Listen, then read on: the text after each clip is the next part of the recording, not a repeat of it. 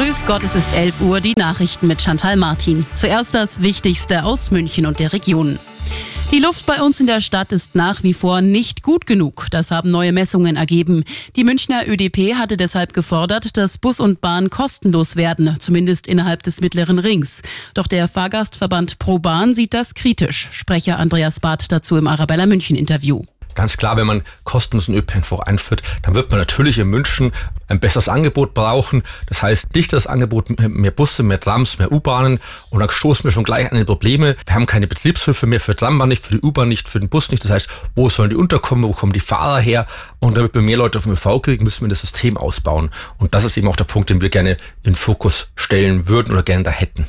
Außerdem bestehe die Gefahr, dass Pendler ab dem mittleren Ring wieder aufs Auto umsteigen, statt die gesamte Strecke mit öffentlichen Verkehrsmitteln zu fahren, befürchtet der Fahrgastverband ProBahn. Westliche Bodentruppen in der Ukraine. Das schließt der französische Präsident Macron nicht aus. Gestern hat er mit zahlreichen anderen Staats- und Regierungschefs in Paris darüber gesprochen, wie der Ukraine noch mehr geholfen werden kann. Grünen-Chef Nuripur sagte dazu, der Einsatz westlicher Bodentruppen in der Ukraine stehe nicht zur Debatte. Wer eine klimafreundliche Heizung will, der kann ab heute einen Antrag bei der KfW-Bank stellen.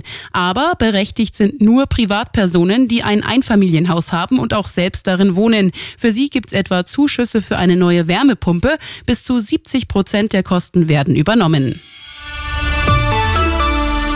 Und das ist sonst noch los in München und der Region. Aufsatz schreiben als Strafe. Dazu sind jetzt drei junge Erwachsene vom Amtsgericht Rosenheim verdonnert worden. Sie hatten im vergangenen Jahr ein Hotel besetzt.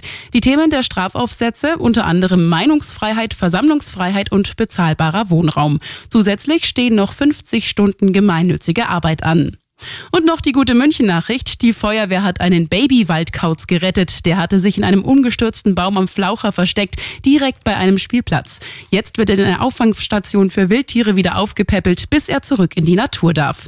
Immer gut informiert und mehr Nachrichten für München und die Region wieder um 12. Und jetzt der zuverlässige Verkehrsservice mit Sandra Lehmann. Die Schau für Sie.